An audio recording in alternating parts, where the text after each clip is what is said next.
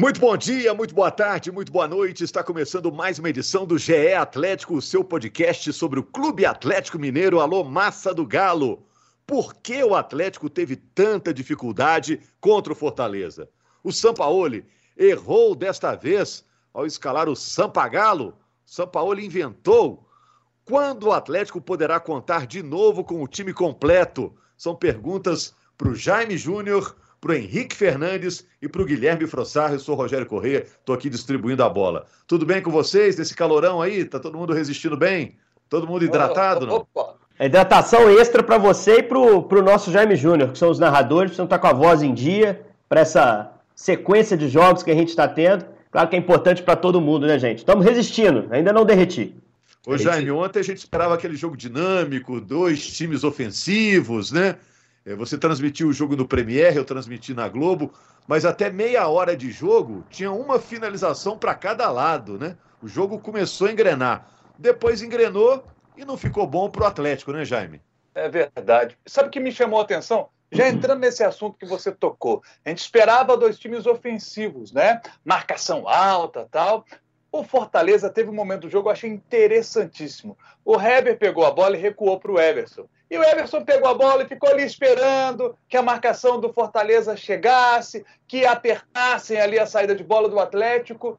E os jogadores do Fortaleza não foram, não. Não foram para tal marcação alta, não. Ficaram quietinhos ali, ó, um pouquinho à frente da linha do meio de campo, olhando lá para o Everson. Falou assim: ó, se você quiser ficar com essa bola aí, nós não vamos ir, não. E o Everson teve de sair jogando mais curto ali. Por quê? Porque o Fortaleza sabe, o Rogério Ceni sabe, que o Everson tem um ótimo passe. A bola longa dele é muito boa. Então, quando o adversário às vezes aperta naquela primeira linha de marcação mais alta, ele consegue fazer o passe atrás dessa linha de marcação. Então, o Rogério Ceni, que conhece bem o Sampaoli, fez estágio com o Sampaoli no Sevilha, ele falou: "O quê? Ah, ah, ah, ah, ah, não vou não, pode ficar aí". Então, a estratégia do Rogério Ceni foi mais bem executada no jogo é, contra a equipe do Atlético. E o Atlético desfalcado, né, gente? Sem os três jogadores que estavam na seleção, o Júnior Alonso, o Alan Franco e o Savarino, ainda não teve o Natan com dores musculares e ainda teve o Guga poupado.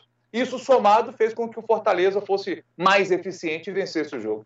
É, eu acho que vou, vou começar aqui a falar sobre, sobre o jogo pelo que o Jaime falou no fim. É, qualquer análise a ser feita, e hoje eu acompanhei alguns programas até de companheiros do Rio, São Paulo, é a pergunta natural que eles faziam. O Rogério participou no Redação, o Bob, pouquinho antes da gente gravar, estava falando também no Seleção Sport TV. A pergunta muitas vezes vai naquele sentido, né? Pararam o líder do campeonato, o Atlético foi neutralizado. Eu acho que qualquer análise sobre o jogo tem que passar pelos cinco desfalques. Você tira cinco de qualquer time, esse time vai ser impactado. E acho que passa também pelas escolhas do Sampaoli para substituir. Uh, seja de, de, estrutura do time como um todo, seja de a opção por poupar o Guga também, embora eu não me sinta totalmente confortável a dizer se ele está certo ou errado, porque eu não tenho dados do Guga para saber se houve um desgaste tão grande. Tendo a achar que não, porque o jogo passado foi muito tranquilo. O jogo contra o Vasco não foi um jogo que exigiu muito, sobretudo no segundo tempo. A intensidade do Atlético caiu um pouco. Então eu acho que era um jogo para ele tentar mexer o mínimo possível na estrutura, fazer substituições mais naturais possíveis para manter mais ou menos o, o, padrão, o estilo. E ele trouxe de volta um lateral que pouco jogou na, sob a gestão dele, trouxe como titular pela primeira vez um zagueiro com sérias limitações técnicas. O Bueno é um zagueiro de muita força, mas eu não sei se ele vai se adaptar bem a essa forma de jogar do Atlético. Primeira leitura que eu tive do jogo dele não foi positiva, né? Contra um adversário que se planejou muito bem para jogar o jogo. Né? O Jaime citou o lance em que o Everson não é incomodado ali, porque o Fortaleza o jogo inteiro, mesmo 11 contra 11, marcou o bloco baixo, blindou sua área.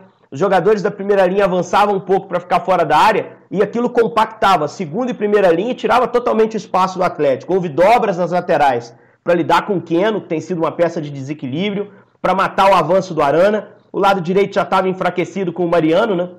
Já é um jogador que, que para mim, é inferior ao Arana. Então aquele lado já seria menos perigoso. Já também não tinha o Savarino. E não foi colocado um ponto agudo por ali. Né? Então as opções feitas pelo, pelo Sampaoli acabaram facilitando um pouco mais. Um jogo muito bem planejado, muito bem estruturado pelo Rogério Ceni. E acho que o resultado foi justo. Não dá pra gente questionar. O Fortaleza foi melhor, foi eficiente, teve raça, foi muito concentrado os 90 minutos.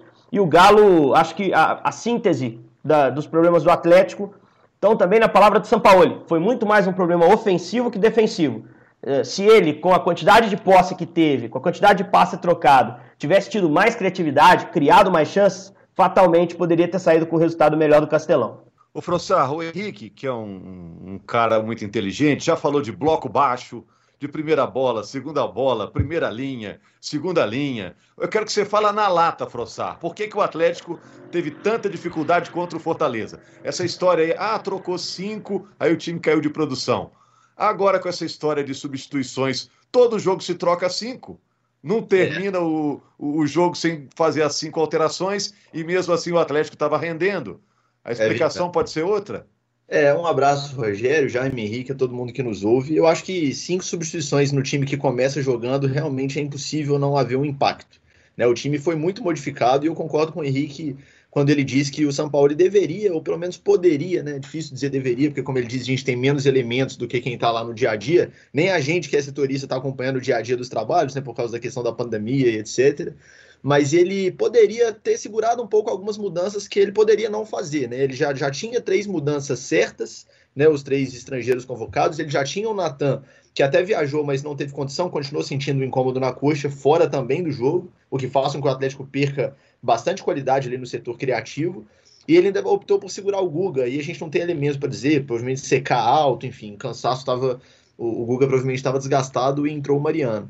Então, assim, houve cinco mudanças no time. É como o Henrique falou, entraram jogadores que não vinham jogando, o esquema mudou. Então foi uma mudança muito grande para mim, respondendo na lata como você pediu. Foi é, com folga o pior jogo do Atlético no Brasileiro. Acho que assim, isso aí acho que não tem nem discussão. O time não rendeu coletivamente e quando um time coletivamente você precisa de um jogador muito acima individualmente para que você ganhe o jogo. E esse jogador não existiu em Fortaleza. O Atlético teve muitos jogadores individualmente abaixo. Cito aqui, o Mariano para mim foi muito mal. A dupla de volantes, o Jair e o Alan, que tem um passe refinado, os dois abaixo, na minha opinião. Com a ausência do Natan, né, a armação do time fica sob responsabilidade do Johan, mal também, tomando decisões erradas, errando passes simples. Acho que o Sacha foi bem na frente, fez o que dava para fazer, fez o gol, movimentou bem, mas assim, o Keno passou longe de ser aquele jogador é, espetacular que foi nas últimas rodadas. O Marquinhos entrou mal no jogo, tomando decisões erradas. Então, acho que foi um, um misto de tudo. Assim. O coletivo não funcionou muito em função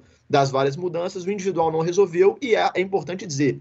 Mérito demais da equipe do Rogério Senna, uma equipe muito dedicada taticamente, uma equipe que, que marcou muito forte. E só para fechar essa primeira participação. O, o São Paulo ele falou uma coisa interessante na, na, coletiva. Ele falou assim: que o Hever avaliou que o Atlético não conseguiu entender o jogo com um a mais. E o São Paulo falou: olha, o jogo não mudou nada, é, tendo um a mais ou não, porque a postura do Fortaleza continua a mesma.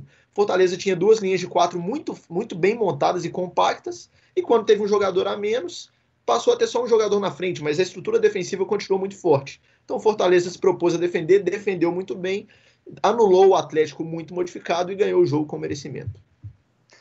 É, me chamou muito a atenção é, dois jogadores que já foram importantes para o Atlético e que vinham jogando bem e que atuaram muito abaixo nesse jogo contra o Fortaleza. Marrone e Marquinhos. Marquinhos, inclusive, perde um gol incrível. Se ele consegue fazer aquele gol, é outro jogo. Porque aí é o Atlético vencendo e obrigando o Fortaleza a ter que sair lá de trás. Mas ele não conseguiu fazer o gol. Isso atrapalhou muito a vida do Atlético lá, lá, lá, no Castelão. Então, assim, me chamou muita atenção do, do Marrone. Parece que o Marrone sentiu muito a perda da titularidade. Porque quando o Sacha chega, o Sacha chega chegando, já assume a condição ali de titular logo. E o Marrone parece que sentiu muito isso.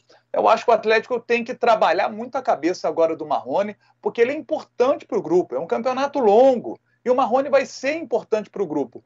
Nesse jogo contra o Fortaleza, ele não conseguiu ser. Foi muito apagado. Acho que está precisando trabalhar um pouquinho a cabeça aí agora do garoto.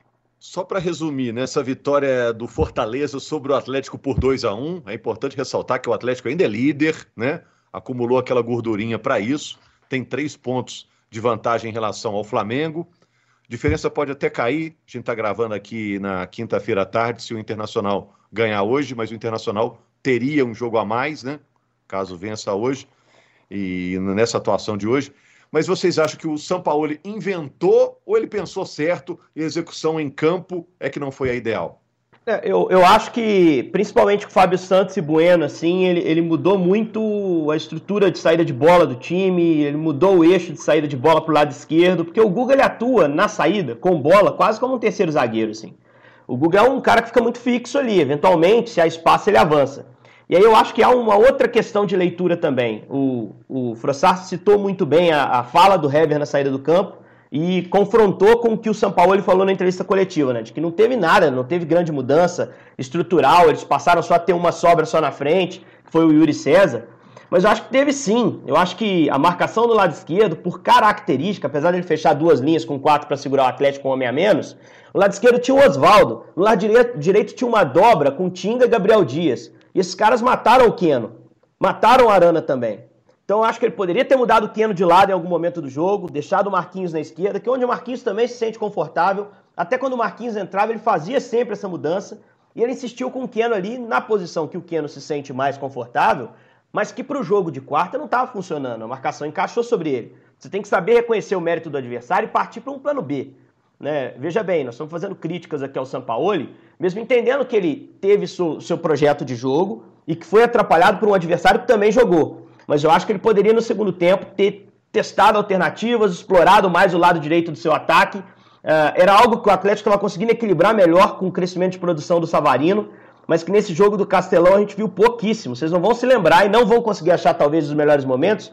Uma jogada composta, construída pelo lado direito, exceto o gol, que é um cruzamento de intermediária, no único momento que o Fortaleza estava desarrumado defensivamente, porque tinha acabado de acontecer a expulsão do Felipe, o Yuri César tinha entrado, e estava naquela movimentação de tentar acertar o Ronald por dentro, que aliás fez um ótimo jogo também, o volante o do Fortaleza que jogou aberto na esquerda. Então o Atlético aproveitou ter, isso. Até por ter Fábio Santos, Arana, Queno, tudo do lado esquerdo, o jogo pendeu um pouco para lá, ficou meio meio torto para a esquerda mesmo, né? É. O, o, próprio time procurava esses jogadores, né? O Atlético já procura mais o lado esquerdo, principalmente o Keno, e acho que não está errado, não. A fase dele é boa, você tem que fazer a bola chegar para esse cara em boa condição. Mas no segundo tempo já não tinha o Fábio, né? Ele fez a mexida, aliás, achei corretíssimo ali. Falei, poxa, boa do Sampaoli, vai empurrar os caras um pouco mais, vai botar mais qualidade, vai botar passe com o Alan, que foi deslocado para lateral. Só que não funcionou. Insistiu demais na bola de segurança nas últimas rodadas e o Fortaleza, com um encaixe de marcação pelo lado, neutralizou praticamente toda a produção do Atlético. E vale citar também a queda. O Johan já não fazia um grande jogo no primeiro tempo. No segundo, ele sumiu completamente, a ponto de ser sacado ali com 13, 15 minutos, e ninguém nem se dá conta de que ele voltou para a segunda etapa. Então, teve a questão individual também pesando, alguns jogadores que ele depositou confiança, que até já ganharam jogos passados, né? O Johan foi decisivo contra o Corinthians, mas nesse jogo em Fortaleza, mais uma vez, não aproveitou bem a chance. O que, que vocês acham que a partir de agora o Sampaoli não deve fazer nunca mais, depois dessa experiência lá no Castelão? Frossar, é, Jaime, vocês. É uma ótima pergunta, Rogério. Eu acho assim que quando é, as circunstâncias do jogo apontarem já para muitas mudanças inevitáveis, que foi o caso desse jogo, é, o ideal seria não, não fazer as mudanças evitáveis, né? Ou pelo menos ontem ele poderia, né? Na quarta-feira ele poderia montar um time um pouco mais convencional dentro do que ele tinha à disposição. Ele poderia lançar a mão do Igor Rabelo, que é um zagueiro muito mais testado do que o Bueno, que estava em condições físicas normalmente, vinha jogando bem quando vinha atuando. É um cara que está acostumado a jogar ao lado do Hever, enfim, joga bem também pela esquerda da defesa tranquilamente, onde vinha jogando o Alonso. Então não seria nenhum problema. Né? A questão do Guga, como a gente vinha falando, a gente não tem elementos para dizer se realmente precisava mesmo poupar, e enfim, tem o azar também, vamos dizer assim, do Mariano ter entrado mal. Mas assim, eu acho que realmente foram muitas mudanças evitáveis, somadas às mudanças inevitáveis, que descaracterizaram um pouco o time. Aí, junto com isso, você tem um jogo que se tornou um jogo muito nervoso, eu acho que é válido mencionar aqui que a arbitragem do, do Sávio Pereira Sampaio, na minha opinião, não foi boa. Acho que ele pilhou demais os jogadores, marcou faltas que não, não deveria marcar, deu cartões desnecessários e acabou deixando o jogo num clima um pouco mais tenso do que deveria. Tem o, o, o fator também que foi destacado pelo Pedro Rocha, repórter na transmissão da Globo, né? Quase 30 ali dirigentes ali, pessoas do Fortaleza na arquibancada atuando como torcedores, dá uma pilhada, discussão ali no, no banco de reservas também entre as comissões. Ficou um jogo com aquela, com aquela aquela sensação assim do jogo muito pilhado, né? Eu acho que o Atlético é, caiu um pouco nessa pilha também. Mas assim, eu acho importante destacar uma coisa, Rogério, até escrevi sobre isso lá no GE. Globo. Esse desempenho com essa atuação muito abaixo, que eu acho que todos concordam que foi é, até aqui no brasileiro foi exceção. A gente precisa ser equilibrado nessa, nessa análise, né? É, o normal do Atlético até aqui no brasileiro é um time confiável, é um time sólido, é um time que tem um padrão de jogo, é um time que empurra o adversário, cria chances de gol de forma natural e vence a maioria dos seus jogos. Vendeu muito caro as derrotas. E eu acho que era inevitável que em algum momento o Atlético fizesse um jogo bem abaixo. Foi esse jogo em Fortaleza, alguns motivos a gente já explicou aqui, e outros são motivos humanos, né? Jogador de futebol é, é ser humano, tem dia que está abaixo, e num dia que muitos deles estão abaixo juntos, isso acontece. E agora vocês acham que muito time aí vai copiar o Fortaleza? Ou foi um jogo de exceção? Porque o Fortaleza também é, se arriscou, né? Ele finalizou pouco. Foram sete finalizações no jogo. Botou três na rede, um gol foi anulado. A partir de agora, quem jogar contra o Atlético vai pegar esse molde do Fortaleza e tentar aplicar? Eu acho que é uma situação muito específica, né? Porque depende muito é, dos jogadores que você tem à disposição em cada jogo. Agora, eu tô pensando já no próximo jogo, né? Porque vai ser Keno contra, contra Edilson. Edilson é o lateral do Goiás titular hoje, né? Eu não sei se o Goiás pensar ali em, uma dobra também pelo lado direito. Normalmente quem joga ali é o Queco Vijalva, que é, é um meio atacante argentino, um ponta realmente, mas que não volta tanto, é um cara que gosta mais de ser agudo mesmo, de definir no último terço, enfim, essas coisas. Então acho que pode ser que o Enderson, que é o treinador do Goiás, velhos conhecidos voltando a, a Minas Gerais para esse jogo, né? Ele possa pensar em uma coisa específica para esse lado do Atlético. Eu acho que tá todo mundo olhando para o lado esquerdo do Atlético já de uma forma diferente, e o primeiro a conseguir fazer funcionar uma boa marcação foi exatamente esse, esse, esse jogo do Rogério, né, com o Fortaleza. Então acho que pode servir nesse ponto. O Atlético tem que desenvolver repertório, porque tem jogadores para desequilibrar em outros pontos do campo né, para trabalhar melhor pelo lado direito, para conseguir fazer uma jogada de pivô mais específica, mas uma melhora do rendimento vai passar por uma melhora individual. E isso vai passar principalmente pelo fato de jogadores que não têm jogado tanto entenderem o jogo próximo contra o Goiás como uma chance de ganhar um pouco mais de espaço. Porque todos que tiveram chances preciosas nesse jogo no Ceará, parece que sentiram a oportunidade, não conseguiram desempenhar. Né? Quer seja os defensores, quer seja o Johan, o Marrone com a entrada apagadíssima e o Marquinhos que eu acho que tem até uma desculpa, né? Porque tá voltando agora de lesão, então pode ser que tenha alguma questão física ali atrapalhando o desempenho dele. É, você viu, Jaime, é, o, o Henrique falou um negócio importante, né? Quem tá tendo chance agora, e vai ter de novo contra o Goiás, depois ainda tem um jogo com o Fluminense, mas a turma começa a voltar, né? É, quem tá, tá jogando agora vai pensar, ou eu faço o nome com o cara aqui, com o treinador, daqui a pouco o dono da camisa chega e me toma ela, né? É a hora, né, de mostrar serviço. Com certeza. E, e, jogadores que tiveram oportunidade com o Sampaoli e não tiveram boa atua boas atuações no início, é, perderam espaço e a gente não tem visto jogar mais. Por exemplo, Gabriel. O Gabriel é Isso. é um bom jogador. É um Virou bom jogador. Quinta opção de zagueiro, um cara que era titular é. absoluto no Botafogo, né? Sim, sim, sim. Tanto que entra, quem tem entrado mais no Atlético, né, é, é, o Bueno do que o, o, Gabriel, né? Se, se não tem, por exemplo, o, o Alonso ou o Heber, você tem Igor Rabelo entrando como primeira opção, como já até disse o Frossar, seria a mais natural que a gente imaginava para o jogo contra o Fortaleza, que não aconteceu. A opção seguinte é o Bueno e o Gabriel é, é a última. Então, assim, é, os jogadores têm que ter essa consciência. Por isso que eu falei aqui a respeito do Marrone. Ele tem qualidade, ele tem bola. Marrone é um bom jogador, ele é muito bom jogador mas parece que psicologicamente ele foi afetado pela perda da titularidade. Tomara que ele possa ser aproveitado aí no próximo jogo contra o Goiás.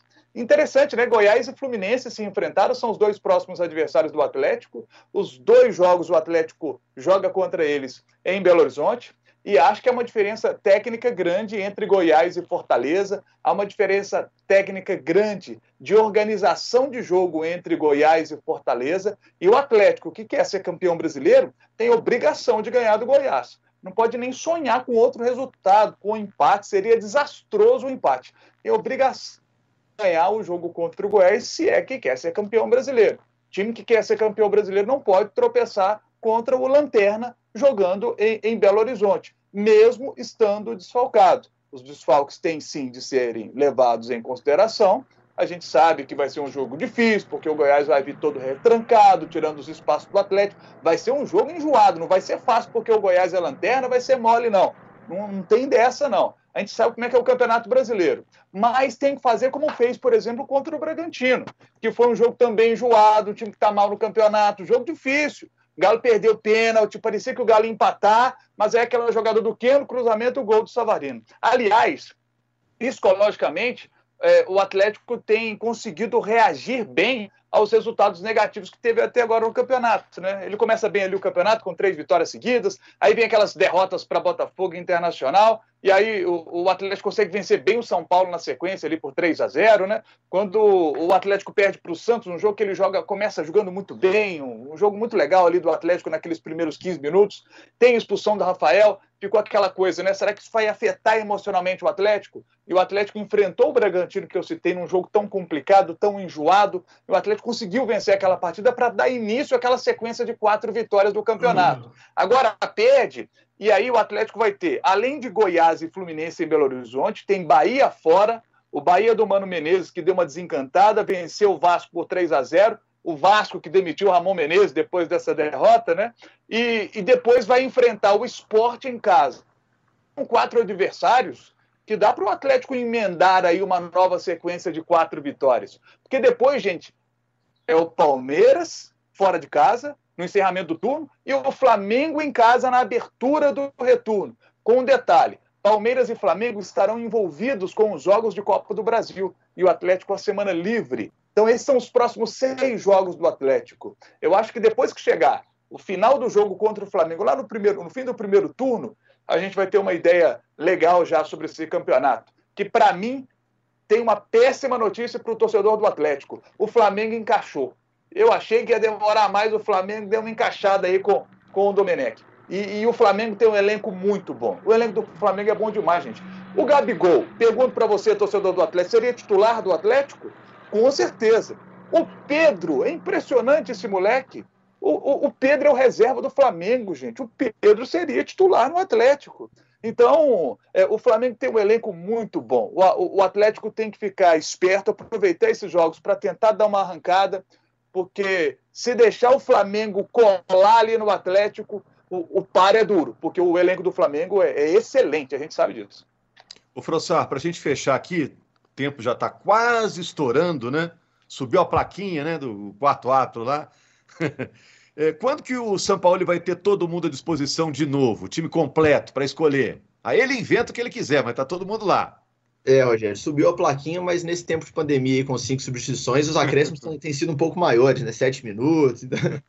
Mas a tendência é que o São Paulo ele tenha o time todo à disposição de novo no jogo contra o Bahia. Né? Nesses dois próximos jogos em casa, Goiás e Fluminense, os selecionados é, estrangeiros do Atlético, né? O, o, Alonso, o Alan Franco e o Savarino devem estar ainda, estarão ainda com as suas seleções, e o São Paulo vai ter aí pelo menos esses três desfalques. Contra o Bahia, fora de casa, ele já deve ter todo mundo à disposição novamente. Isso, claro, né? Se não houver lesão, suspensão, esse tipo de coisa. Mas, de qualquer forma, eu acho que mesmo nesse próximo jogo contra o Goiás, o time não vai ser o time inteiro, o time integralmente titular, mas já vai ser um time consideravelmente melhor, né? Um time. O Natan, a tendência é que volte, né? O Natan, na real, ele já tinha até condição de, de jogo em Fortaleza, mas foi segurado por precaução para não evoluir para uma lesão, né? Na verdade, ele está com um incômodo na coxa, um desgaste mas se forçasse poderia machucar.